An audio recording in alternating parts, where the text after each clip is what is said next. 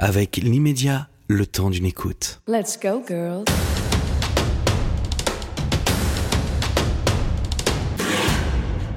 À bloc. Toutes les semaines avec Valérie Domain. Imaginez. Imaginez une championne du monde, vice-championne d'Europe de plongeon, qui plaque tout après un burn-out. Une championne élevée à l'exigence du haut niveau, qui a mis des années à comprendre qu'elle ne rentrait pas, ou plus, dans le moule parfois sclérosant de la compétition. Une fille toute simple de 29 ans, qui désormais s'élance des plus hautes falaises du monde, mais pour son plaisir. Imaginons ensemble Laura Marino. Est-ce qu'on peut dire que vous avez connu à la fois l'envers et l'enfer du sport? Bah, un petit peu parce que j'ai connu pas mal d'étapes, on va dire, euh, et de un long chemin pour arriver là où j'en suis aujourd'hui. Donc euh, ce chemin, il est passé par euh, le sport loisir, puis le sport de haut niveau, puis le sport de très haut niveau et la performance, et puis ensuite par le sport plaisir et le sport santé et le sport extrême. Donc des différentes phases qui commençaient, je crois que tu avais 15 ans, où tu faisais déjà de la gymnastique. Bah en fait, mon premier souvenir de sport, il est vraiment, c'est presque le souvenir qui est le plus ancien dans ma vie, parce que mes parents ont toujours été très sportifs et nous ont toujours inculqué les valeurs du sport euh, pour la santé, pour se défouler, pour le bien-être, pour rencontrer, pour, euh, pour bouger, pour explorer, pour, pour tout en fait. Donc ça a toujours fait partie de, de mes valeurs.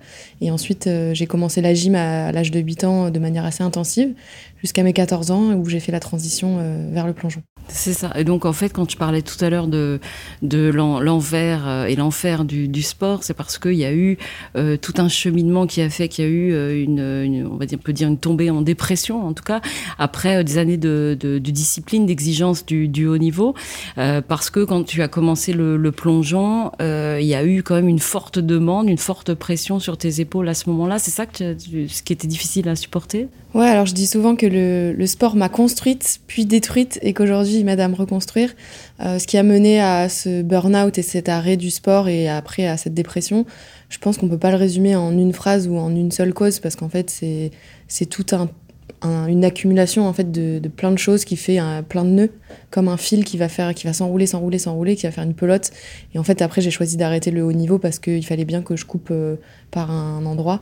Alors oui, le haut niveau, c'est beaucoup de pression, mais je dirais pas que c'est que la pression, c'est vraiment beaucoup de choses. C'est, euh, je pense que ce qui m'a étouffé aussi à petit feu, c'est le, cadre fédéral inflexible, on va dire, parce que c'est un moule et que c'est comme ça que fonctionne le sport de haut niveau en, en France et que c'est une manière de performer qui finalement, je pense, me convenait plus. Contrairement à l'Australie où euh, tu, tu, étais parti en stage et où tu as vu qu'il y avait une autre façon ouais, d'inculquer le sport en fait. Je dirais, ce que j'ai connu là-bas, c'était plus euh, l'expérience humaine avec une personne. Donc après leur système euh, global, je pense que j'ai pas assez de recul pour savoir euh, exactement euh, comment c'était, mais je pense que au final, parce que j'ai fait 10 ans de plongeon de haut niveau, enfin de très haut niveau, on va dire, parce qu'il y a une petite différence entre le haut niveau et le très haut niveau. Et je pense que finalement, euh, le cadre rigide du très haut niveau m'a étouffé en fait à petit feu. Donc euh, quand je dis étouffé, bah il y a la pression, il y a euh, les règles à respecter de, groupe, il euh, n'y a pas de place pour l'individualité, tu vois. Et alors que je faisais un sport individuel, donc quelque part peut-être que c'est dommage ou peut-être que finalement j'étais pas si faite que ça pour le haut niveau, ou en tout cas que j'avais fait mon temps et qu'il était temps pour moi de. Et pourtant, t'es allé loin. T'es ouais. es allé très loin. Mm. Donc, parce que si on, on tricote hein, un petit peu ton, ton parcours, t'as quand même gagné assez, assez rapidement. Tu as obtenu des titres assez rapidement. Euh, tu as terminé quand même par aller au JO aussi. Cette période-là, justement, où tu as été championne, c'était une période, euh, quand on t'écoute, on a l'impression que c'était à la fois très, très difficile à vivre, des très mauvais souvenirs finalement, alors qu'en fait c'était quand même des victoires. Non, oui, bien sûr, il y a énormément de, belles victoires, de bons moments et de moments hyper intenses. Et euh, bah, en fait, dès ma première année à l'INSEP, j'ai fait troisième au championnat d'Europe junior par exemple, et j'ai fait le championnat du monde junior. Donc à peine quelques mois après mon arrivée à l'INSEP, j'étais déjà en équipe de France, déjà médaillée euh, internationale. Et euh, donc ça a démarré vraiment sur les chapeaux de roue et moi j'adorais ça et j'ai vécu des choses uniques avec le sport et j'ai appris des... C'est tellement intense et unique que c'est difficile de mettre des mots dessus, mais euh, c'est vraiment, je pense, une école de vie euh, incroyable, le sport, et en plus le haut niveau, en fait, ça démultiplie tout, et, et vraiment, euh, oui, il y a eu une, un peu une descente aux enfers, mais... Euh...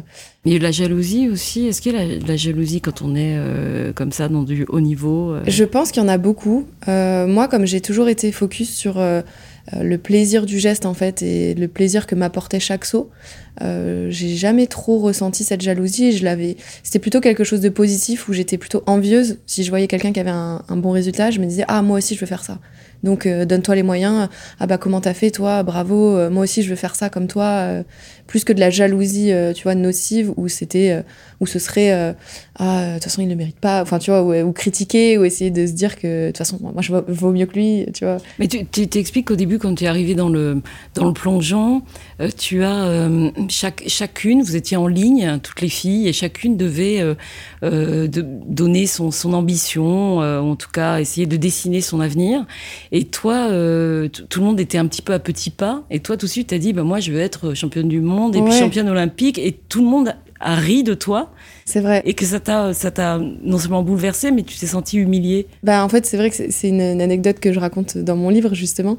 Et euh, en fait, c'était même plus tôt que ça, parce que c'est quand je faisais de la gym. Donc c'est vrai, hein, dans ce groupe de filles de, de gymnastes, euh, j'étais loin d'être la meilleure et euh, j'avais pas vraiment de quoi prétendre aux ambitions euh, que j'avais exprimées à ce moment-là parce que c'était euh, on fixait les objectifs de l'année en fait et moi j'avais dit que enfin pas de l'année mais de l'objectif de notre carrière de gymnaste on va dire entre guillemets quand je dis carrière. Et en fait elles avaient dit des choses respectables dans le sens où bah enfin faire les championnats de France ou intégrer l'équipe de pour faire ça les te semblait pas assez ambitieux et moi j'ai sorti un truc j'ai dit bah moi j'aimerais bien faire les championnats d'Europe ou les Jeux Olympiques et franchement, aujourd'hui, euh, bah, j'avais aucune base pour prétendre à ça. Et ça me surprend aujourd'hui, mais je pense j'avais parlé vraiment sans réfléchir avec le cœur. Et en fait, ce qui est drôle aujourd'hui, c'est que bah, de tout ce groupe-là, je suis la seule à l'avoir fait, en fait. Mm. Bon, mais en, certes, pas dans le genre, mais, mais, comment on passe de la gym au plongeon finalement? Alors euh, pour moi, ça a été euh, un concours de circonstances, je pense. Euh, en fait, c'était une, période charnière où mon groupe de copines d'entraînement s'éclatait un petit peu parce que l'entraîneur partait. Et en fait, il se trouve que l'entraîneur qu'on avait, elle avait fait une carrière de gymnaste puis de plongeuse, et ensuite elle était revenue à la gym pour entraîner. Et donc moi, c'est là que je l'avais connue, et elle voulait retourner au plongeon pour entraîner. Donc elle partait, elle quittait notre groupe, et en fait, ben, j'ai changé d'entraîneur, je m'amusais moins, j'avais moins de copines. Euh, puis l'entraîneur m'avait clairement fait comprendre que j'étais pas à la hauteur des ambitions que j'avais. Et ça m'a un peu dégoûté. Et sauf que j'avais quand même envie de continuer le sport. Je me disais, c'est dommage, tous ces acquis de, de gym. Euh, j'aime bien quand même les acrobaties, tout ça. Et en fait, euh, j'ai essayé le plongeon et, et, ça a été le coup de foudre. Avec l'eau? Avec l'eau et surtout avec la sensation de chute, en fait. Tu vois, la, de hauteur et de. Alors que mon premier entraînement, mon premier essai, j'ai fait du 1 mètre et du 3 mètres. Et le 3 mètres, ça me paraissait être euh, la, tour Montparnasse, quoi. et en fait, euh, j'avais quand même cette sensation de chute, cette sensation de peur. Et puis d'arriver dans l'eau, je sais pas, ça me paraissait plus. Euh, plus facile que les impacts de réception au sol que j'avais connus. Parce qu'après, tu, tu, sautais ton, ton plongeon en, au haut niveau, hein, je veux dire. Il était à, combien? Oui, après, ma spécialité, c'était le 10 mètres. Le 10 mètres, ouais je, faisais du 10 mètres quoi, au quotidien. Donc 10 mètres, déjà, la chute libre, euh, c'est plus la même. quoi. Mm. Il y a un peu plus de temps, tu as, le temps d'avoir le petit haut le cœur euh, que tout le monde connaît s'il si, a sauté une seule fois dans sa vie. Et, euh, et c'est marrant parce que plus je me suis entraînée à la fin de ma carrière, un jour j'ai ressauté droit parce que je faisais jamais ça, des petits sauts. Je te dis, tu vois, le, au niveau bien carré, je m'amusais pas trop. Tu faisais des figures beaucoup en Oui, voilà, mais je faisais pas de saut comme ça pour m'amuser comme on pourrait sauter d'une falaise. Et en fait, je l'avais refait pour accompagner quelqu'un et j'avais pas eu ce haut le cœur. Et je me suis dit, bah merde, ça alors. Donc, comme s'il fallait que j'aille plus haut parce que j'étais habituée, en fait. Et, et c'est là où on voit la magie du corps humain, c'est qu'on s'habitue à tout et que quand on y va progressivement, euh, bah, le corps est capable de, de mm. choses incroyables. Mais la magie du corps humain, justement, elle t'a lâché un moment, puisqu'il y a eu euh, donc euh, un moment où tu t'es plus du tout senti raccord, on va dire ça, avec le fédéral, avec le haut niveau. Euh, et tu racontes très bien que tu as, commencé à avoir une psy euh, euh, à l'INSEP, à l'Institut de haute performance, en 2018, et qu'elle t'a tout de suite dit Mais votre dépression a commencé quand, en fait? Ouais, c'est ça. Alors, donc là, on rentre dans la phase où le sport m'a aussi détruite, en fait. Je pense que ouais, c'est vraiment un, un long processus et lent processus surtout où il n'y a pas du jour au lendemain quelque chose qui se passe quoi. C'est vraiment c'est insidieux en fait et, un, un, beau jour justement je me suis dit bah c'est trop parce que j'arrivais plus à dormir parce que euh, depuis des années c'était même pas je dormais plus depuis des semaines c'était depuis des années quoi. Et justement quand cette psychologue me demande je me rends compte que ça commence par du surentraînement ça commence par euh, des contrariétés des, phases de stress et puis euh, du trop en fait du trop de tout et c'est ça part d'épuisement en fait ça part de l'épuisement on tombe dans l'hyper épuisement et puis en fait après c'est la la spirale infernale de la descente aux enfers où euh, chaque, euh, chaque critère, euh, enfin il y a un item l'un après l'autre, un symptôme l'un après l'autre qui se rajoute. Et puis euh, moi, ce qui a été, ce qui est devenu vraiment insupportable et qui m'a vraiment fait du mal en profondeur, c'est de plus dormir. Parce que je pense que mon, mon moi profond me criait que j'avais besoin d'autre chose, en fait. Et que... Mais tu as des mots forts, tu dis même je crevais de l'intérieur. Ouais, bah, je me reconnaissais plus, j'étais l'ombre de moi-même. Euh, même euh, quand je côtoyais mes coéquipiers, je, je, me sentais une personne différente, euh, pas agréable du tout. Souvent, mes proches, ils, ils me décrivent comme quelqu'un d'hyperactif, d'hyper énergique, de solaire, de tout le temps souriant. Et là, j'étais, j'étais un zombie, quoi. J'étais devenue un zombie. Et puis, c'était pas quelques semaines, je te dis, c'était des, des années, quoi. Et donc, en fait, ça te brise aussi euh, toute confiance et estime de toi parce que tu te reconnais pas et la personne que, enfin, l'image que tu perçois dans le regard des autres que tu renvoies en fait euh, c'est tellement euh, détestable quelque part que ben tu aimes pas ça. Et donc ça, ça alimente ton cercle vicieux tu t'isoles et, et tu te tu te punis quelque part. Tu te donc ouais j'en suis arrivée à devenir ouais l'ombre de moi-même on va dire. Et le, le sport à ce moment-là n'est plus un outil de bien-être justement. Ah non justement à ce, à ce moment-là en fait le, le sport me je m'y accroche quand même parce que j'aime tellement le plongeon que ça m'apporte euh, une once de plaisir au quotidien. Et en fait je me raccroche à ça mais d'un autre côté ça me coûte une j'ai tellement plus d'énergie en fait pour rien. J'ai tellement consumé si tu veux la bougie de, l'énergie euh, que ça a entamé même mon énergie vitale. Et franchement j'ai de moins en moins de souvenirs de cette période là comme si euh, j'étais plus là quoi. J'étais plus là et et un beau jour je me suis levée et je me suis dit stop faut que je me sorte de là. Et donc j'ai commencé par euh, arrêter le sport de haut niveau parce que c'était quand même très très énergivore et que alors qu'à cette période, ça pouvait même recommencer puisque c'était tu, tu, cherchais euh, depuis euh, des années un sponsor. Et au moment où tu dis à l'INSEP euh, donc euh, mm. stop, je veux plus, j'arrête, on te dit bah c'est dommage parce qu'on a on a quelqu'un, on ouais, a un sponsor un qui veut te... entraîneur avec qui ça se passait hyper bien, euh, enfin quelqu'un dont j'avais toujours rêvé parce qu'il était techniquement euh, au top, humainement au top, mais je pense que j'avais juste fait mon temps dans le haut niveau. Ça m'a apporté énormément de, choses, d'expérience, de, connaissances, de d'ouverture d'esprit. De franchement, la liste pourrait être infinie. Mais je suis arrivée à un moment où je pense que c'était le moment d'arrêter pour moi, quoi. Et c'était plus, euh, c'était plus bénéfique en fait. C'était plus euh, euh, toxique pour moi de faire du haut niveau. Donc j'ai arrêté en me disant peut-être qu'un jour je pourrais y retourner. Et puis j'ai eu du mal à, à, rebondir, on va dire. Mais euh, finalement, c'est le sport aussi qui m'a permis de, oui, de rebondir et c'est le sport qui m'a nourri, en fait comme euh, de, depuis le, le début. Ta, ta vie, c'est quand même le sport, mais de ouais. différentes manières. Mais qu'est-ce qu'on fait après, en fait, lorsqu'on a euh, toute une, une, une, grande partie de vie, quand même, cadrée, encadrée, où on te dit ce que tu dois faire, ce que tu dois manger, euh, comment tu dois t'entraîner?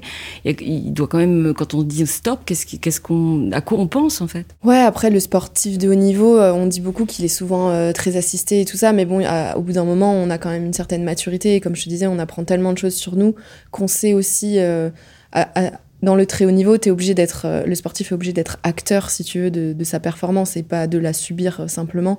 Et je pense que c'est ce qui moi m'a posé problème, c'est qu'en fait quand je devenais actrice, c'était peut-être un peu en décalage avec justement les, cadres imposés. J'étais peut-être trop en marge justement de, du cadre classique et donc ça convenait plus, mais sauf que c'était ce qui me convenait à moi et ce dont j'avais besoin pour performer. Et je pense que c'est aussi ce décalage qui est à l'origine de justement cet étouffement parce que quand tu fais du très haut niveau, bah, tu te connais et si tu t'écoutes pas du tout, euh, bah, en fait, tu peux pas performer. quoi. Et en fait, moi, on m'a beaucoup répété dans ma vie euh, arrête de t'écouter, tu te poses trop de questions euh, dans les entraînements.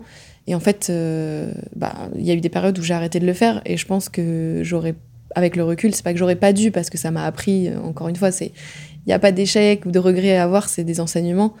Mais bah, je pense que c'est ce qui a conduit à justement m'éteindre en fait. Alors que si tu avais été peut-être entraîné différemment, ou en tout cas plus à l'écoute de ce que tu es vraiment, ça aurait Je sais pas, parce que est-ce qu'on peut refaire l'histoire Tu vois, c'est, je sais pas si on peut refaire l'histoire, mais en tout cas aujourd'hui, euh, je m'écoute beaucoup plus et finalement, je découvre justement la magie. Encore une fois, je redécouvre une nouvelle fois la magie du, corps justement parce qu'en fait, je me rends compte à quel point on a toujours les réponses en nous et que euh, il suffit juste de les écouter en fait.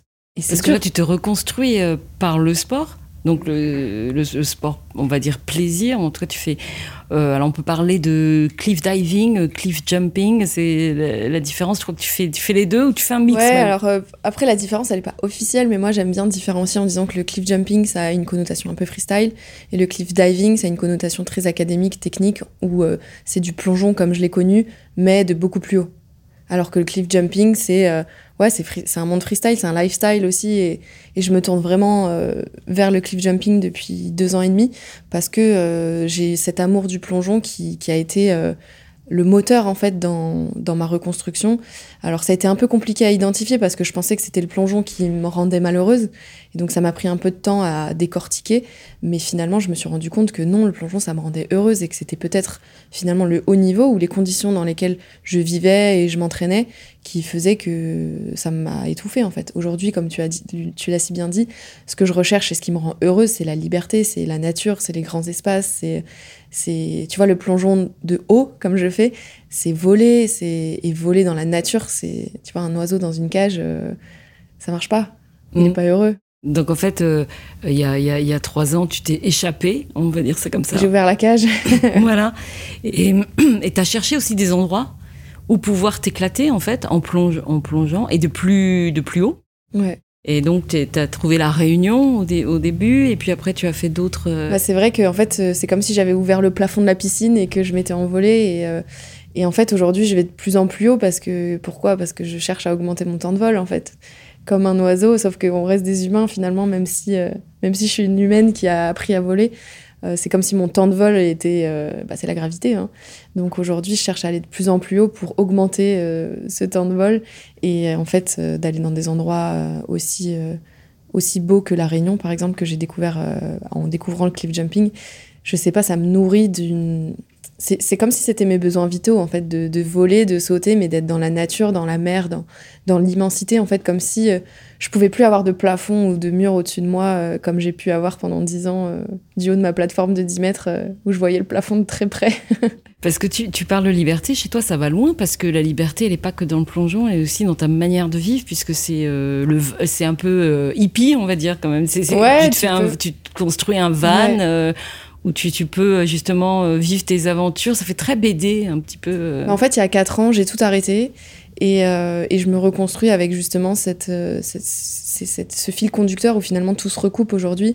C'est donc la liberté, le voyage, l'exploration et, et le, le, cliff et d'être dans les éléments tout le temps en fait. Et donc je me suis lancé le défi de m'aménager un van toute seule il y a deux ans euh, pas par ego, mais juste parce que je voulais absolument voyager en van pour être libre, justement, et explorer et, et être, euh, ne pas être limité, en fait, par, euh, je sais pas moi, les trains, les avions, les. et puis, en fait, c'est paradoxal parce que le van, c'est à la fois, tu sais jamais où tu vas dormir, mais à la fois, tu sais tout le temps où tu vas dormir. Tu vois, tu sais jamais où tu seras parqué, mais tu as toujours ta petite coquille sur le dos. Et j'avais besoin de, de ce de ce cocon, j'allais dire ce côté, ce cocon euh, rassurant en fait, parce que euh, bah, j'avais tellement souffert euh, avec ce burn-out, cette dépression que bah, j'ai besoin de, recréer quelque chose de, sécurisant en fait quelque part, et surtout en plus, bah, quelque part je me mets en danger quand je saute de 20 mètres, donc tu vois d'avoir ce, ce, retour un peu pour équilibrer. Donc là je travaille fort sur mon van en ce moment et c'est très très très très long, mais encore une fois, j'ai appris tellement de choses. Et euh... t'es en groupe encore aujourd'hui? C'est du collectif encore? Bah sur le van, pas vraiment, non. Non, mais quand tu sautes, tu vois, ah à chaque fois, euh, tu es avec d'autres plongeurs. Euh. Ouais, alors bah, ce, qui est, ce qui est beau dans ce, ce sport, c'est que c'est plus qu'un sport, c'est un mode de vie, c'est un lifestyle que j'ai découvert à La Réunion en même temps que ce sport, en fait.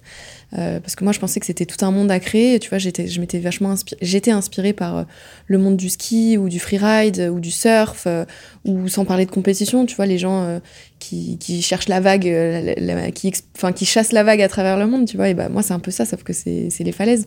Donc, tu as trouvé une communauté. Et j'ai, en fait, partout où je vais, je pensais que j'avais un monde à créer parce que je me disais, mais je veux, moi, je veux vivre ça, je veux créer ça dans le plongeon.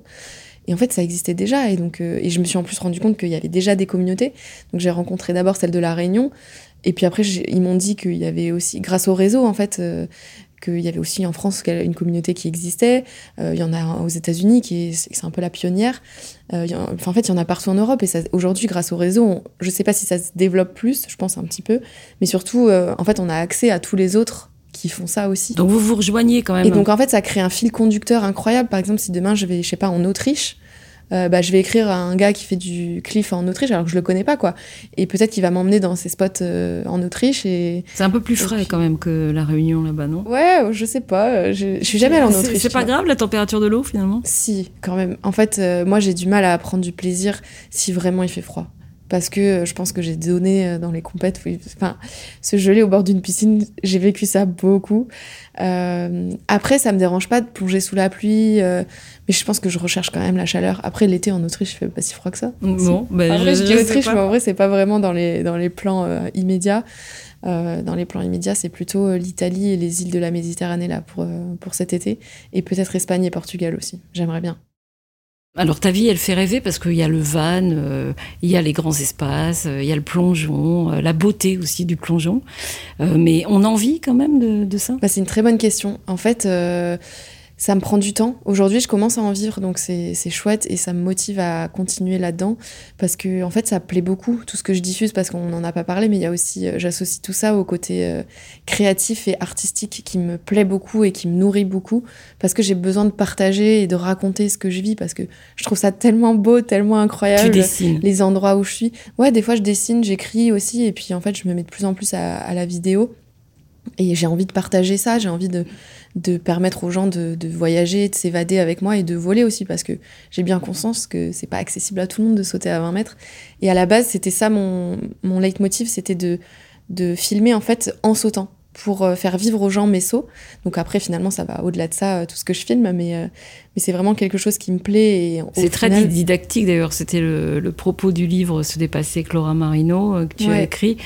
c'était pousser les gens finalement à, à plonger, et, mais aller au-delà des peurs, parce que j'imagine qu'il y a quand même une grande peur de sauter à 20 mètres. Bah, c'est ça, et en fait, les gens, quand ils me voient sauter à 20 mètres, ils se disent que c'est facile, que moi je fais ça depuis toute petite, etc. Et en fait, justement, j'essaye de montrer aussi l'envers du décor et de dire que ben non, c'est pas facile non plus pour moi. Mais euh, c'est aussi des années d'entraînement que j'ai conscience que c'est pas forcément accessible à tout le monde. Et donc, euh, j'ai quand même envie de faire vivre ce sport et tout ce que je vis d'incroyable parce que je trouve que c'est ouais, c'est tellement intense et c'est vraiment ma passion et ça m'anime. Et aujourd'hui, je pourrais pas vivre d'autre chose. Tu vois, comme j'ai vécu de ma passion en tant qu'athlète de haut niveau euh, pendant une période, euh, en fait, aujourd'hui, je, je conçois plus. Je peux. Qu'en fait, quand t'as goûté au métier passion, c'est difficile de d'y renoncer, je trouve. De revenir en arrière. Et, là, j'avais les cartes en main. Alors, je dis pas que ça a été facile. Hein, j'ai vraiment tout construit de zéro et aujourd'hui, je trouve que ça commence tout juste à prendre forme et à se mettre en place parce que au début, les gens comprenaient pas trop parce que j'étais à la fois sur le van, à la fois sur les réseaux, à la fois sur la vidéo, à la fois sur le cliff. Donc, ils avaient l'impression que je m'éparpillais un petit peu. Et en fait, aujourd'hui, j'arrive, je commence à réussir à tout rassembler.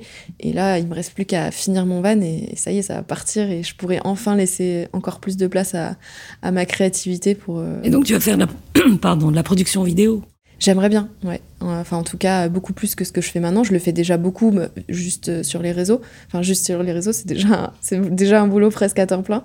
Mais, euh, mais c'est quelque chose que j'aime aussi, ce partage et cette interaction justement avec euh, tous les gens qui, qui me suivent et qui, et qui, me regardent, parce que finalement, maintenant, j'ai beaucoup, j'ai créé une communauté en fait sur, sur Instagram. Et, et donc, ben, aujourd'hui, j'essaye de l'étendre et de, de une grosse communauté. Ouais, une grosse communauté parce que finalement, ça me conforte aussi dans ce que je fais parce que ben, cette communauté, elle a, elle a grossi énormément euh, depuis que je fais du cliff jumping, en fait, et depuis que je partage ça. Et donc, euh, ben, ça, ça répond, si tu veux, en face. Donc, moi, ça me motive encore plus à justement à faire ce, ce dont j'ai envie. Et... Mais quand on te, on te voit sur ta communauté, justement sur Insta, on a l'impression que tout est facile finalement. C'est vrai? Bah oui, mais est-ce que vraiment il y a plus de travail derrière? Quand tu, ah quand tu fais un saut, comment ça se passe en amont? Comment tu le prépares? Alors, je dirais que ça dépend du saut. Euh, si je fais un saut très haut, euh, il y a quand même beaucoup de préparation. Et tu vois, par exemple, euh, là, ça fait trois mois, parce qu'on enregistre, on est à la fin de l'hiver, ça fait un peu plus de trois mois que j'ai pas sauté dans l'eau du tout. Demain, si je vais plonger, je vais pas se faire un saut à 20 mètres, c'est pas possible. même si je sais faire, fondamentalement parce que je l'ai déjà fait, mon corps il est pas prêt. Donc même à mon échelle, si tu veux, je vais y aller progressivement. Je vais refaire des sauts à 1 mètre, 3 mètres, 5 mètres, 10 mètres, 14 mètres, et puis je vais en répéter un certain nombre avant de pouvoir euh, aller à, 14 mètres, après, euh, à 20 mètres, pardon. Après, il y a aussi tout un travail physique, donc euh, j'ai quand même une vie d'athlète au quotidien où bah, je m'entraîne. Aujourd'hui, j'ai plus envie d'aller dans une piscine ou dans une salle de sport pour pour m'entraîner, mais pour renforcer mon corps, c'est quand même nécessaire et même vital pour résister à des impacts d'une vingtaine de mètres. Parce qu'il faut être musclé pour euh, tomber comme Et c'est pas que musclé, c'est tonique et, fort en fait. Parce que, euh, et puis gainé aussi, parce que quand tu es dans les airs, t'as rien à quoi te raccrocher. Donc il faut que tu maîtrises ton corps parfaitement. Chaque micro-mouvement va induire des mouvements sur le reste de ton corps. Donc il faut que tu sois capable, euh, dès que tu bouges une main, que ça bouge pas tout le reste, par exemple. Ou que justement ça bouge tout le reste si tu as envie de le. Enfin, c'est très complexe. Donc aujourd'hui, je fais quand même beaucoup de sport aussi parce que c'est mon médicament et de sport outdoor parce que c'est ce qui me nourrit. Donc je pense que, tu vois, c'est un message aussi qui est important pour moi, c'est de dire que le sport, t'as pas forcément besoin de le faire en haute performance et surtout, c'est quand même prouvé dans tous les strates de, de la science que c'est bon pour la santé, mais à condition de le faire par plaisir et de trouver l'activité qui te plaît en fait. Et pour que chaque entraînement te fasse du bien en fait. Parce que si tu recherches que l'objectif final de sauter à 20 mètres, mais que tout le process et tout le cheminement te plaît pas du tout, ah, c'est une tannée, quoi. Comme si tu veux courir un marathon, mais que tu détestes courir plus de 5 minutes, mais que ton objectif, c'est de courir un marathon. Tu vois, tu, vraiment, tu vas te faire du mal, en fait. Donc, tu es sur le sport loisir associé au, sport santé, on peut, dire, on peut dire ça comme ça? Franchement, je suis dans une case indescriptible, incasable, je dirais. Justement, en fait, je crois que c'est le défi de ma vie de sortir des cases et de pas être enfermé dans une cave, dans une dans une case. Oui, dans, une, cave. Tu parlais de euh, cage, on peut parler de cage. En tout cas, aujourd'hui, je fais plus de compétition et c'est plus ce qui m'anime. En fait, c'est, enfin, ce qui, ce qui m'anime, c'est pas d'être la meilleure, c'est d'être la meilleure version de moi-même. Il y a quand même une idée de performance parce que tu veux, tu veux toujours sauter de plus en plus haut. Oui, parce que j'ai envie d'être la meilleure version de moi-même et de cultiver ce plaisir-là et que finalement, je prends du plaisir dans la performance, mais c'est une performance qui est différente, tu vois. Une performance, ça veut pas forcément dire être la première dans une compétition. Tu vois, tu as plein de, de, degrés de développement du, de la performance. Parce que ça, ça t'avait pesé à l'époque Ça faisait partie justement des... Je pense pas que ça m'avait pesé parce que, à la base, je suis pas forcément une compétitrice. Euh, de base, tu vois, petite fille. Mais finalement, en fait, j'aimais tellement le plongeon que. Et je me rendais compte que plus je m'entraînais, plus je devenais forte, plus j'avais de meilleures sensations. Donc, plus j'avais envie de m'entraîner. Et en fait, c'est comme ça un peu que je suis tombée dans le très haut niveau. Et puis finalement, en fait, en faisant le meilleur geste et en m'améliorant, bah, je devenais forte, en fait. Et comme ce que je recherchais moi intérieurement, c'était aussi ce qui correspondait à gagner et puis que je me suis mise à gagner, bah finalement j'ai bien aimé et ça a entraîné le fait que ben j'ai commencé à perfer, euh, j'ai fait les Jeux Olympiques, j'ai eu des prix, euh, des, des, médailles, des, titres et en fait euh, bah, ça m'a plu quelque part de gagner. Mais au bout d'un moment, c'était plus ce qui m'animait. Il y a eu un moment où je pense que cette contrainte de gagner, parce que comme je prenais plus que mon plaisir justement dans la gagne et plus dans le process, bah, c'est là où tu te mets une pression énorme pour gagner et où en fait ça a créé un décalage entre ce que je voulais, ce qui m'animait, ce qui me nourrissait et ce que j'étais capable d'avoir. Et en fait, le fait d'arrêter la compète, ça m'a libérée. Après, des fois, euh, ça me donne envie encore des fois, mais euh, je sais pas. Aujourd'hui, euh, mon plaisir, je te dis, je le, je le trouve pas forcément dans dans, dans l'émulation du groupe, peut-être, non? Ouais, par exemple, je le trouve dans dans les nouvelles choses en fait, dans les nouveaux sauts, dans l'exploration, dans chaque falaise est différente en fait aujourd'hui dans ce que je fais, donc et ce qui rend chaque saut unique. Et, euh, et, répéter tout le temps la même chose, tout le temps la même chose, tout le temps la même chose, quelque part je m'en, je m'en suis lassée en fait, je pense. Mm. Mais il y a encore des, des moments où tu, tu, te fais peur? Ah bien sûr, bien sûr. Ben, à quel moment quand Par exemple, euh, en quand fait, on saute, même quand on arrive, je fais tellement de sauts différents euh, que chaque plongeon est différent, chaque moment est différent en fonction de ton humeur, de ta forme. Chaque caillou est différent, chaque, endroit où je saute est différent. Et puis ça dépend de la météo du jour, ça dépend s'il y a des vagues, ça dépend de s'il y a eu une crue avant, s'il y a comment la, tu vois la, la transparence de l'eau, parce que des fois c'est hyper limpide, tu vois jusqu'au fond. Des fois, tu vois rien du tout, donc ça te fait un peu plus peur quand c'est obscur. Euh, des fois, quand il y a des nuages, c'est pas la même lumière, donc ça peut te faire peur. Enfin, il y a vraiment des degrés, c'est jamais la même chose. Mais après, euh, globalement, j'ai souvent peur parce qu'en fait, c'est aussi ce que je cherche. mais c'est ultra sécuritaire quand même. Ouais. tu, toi, tu t'arranges pour que ce soit justement fait de, de telle sorte que, tu n'aies pas d'accident. C'est un sport extrême et euh, c'est un sport dangereux. euh, ça reste la nature, donc des éléments que tu maîtrises pas. Même si c'est sur un spot où tu as sauté plusieurs fois, bah, peut-être que c'est la fois de trop ou le caillou finalement il va s'effriter, j'en sais rien, tu vois, il peut se passer tellement de choses qu'il faut jamais se croire plus fort que la nature et toujours mettre en place des, en fait, il faut aussi avoir en tête que ça peut arriver, que le risque zéro n'existe pas. Et donc, dans cette démarche-là, de mettre tout en place euh, pour faire un saut euh, sécurisé. J'en parle notamment dans mon livre, justement, parce que ça me paraissait important, à chaque fois que je parle de cliff jumping, de parler de, sécurité, parce qu'il y a beaucoup d'accidents. Et aujourd'hui, par exemple, les collectivités, elles interdisent systématiquement les sauts euh, des ponts ou des rochers. Et je trouve ça dommage, parce que plus que d'interdire, peut-être qu'il y a aussi un... Enfin, mieux qu'interdire, une, éducation, à à mettre en place pour, euh, pour permettre aux gens de, vivre ces, sensations fortes, mais en se sécurisant. Quoi. Mm. Mais ton prochain défi, c'est quoi? Alors mon prochain défi, c'est de finir mon van. Ça, c'est vraiment un truc qui me tient à cœur pour pouvoir partir avec. Donc ça fait deux ans que je l'ai. J'ai pas attendu de le finir, de oui, de le finir pour partir. Mais euh, là, j'ai vraiment envie de le, finir pour euh, qu'il soit plus confortable et plus fonctionnel et que je puisse partir plus longtemps avec. Voilà. Ben, on, on peut te souhaiter de t'envoler de toujours, toujours plus haut, Laura. Merci beaucoup. Bah, merci à tous d'avoir écouté. Merci pour ce moment d'échange. Euh, merci. Et puis nous, on se retrouve euh, la semaine prochaine sur Ablock et Miley Media. Let's go, girls.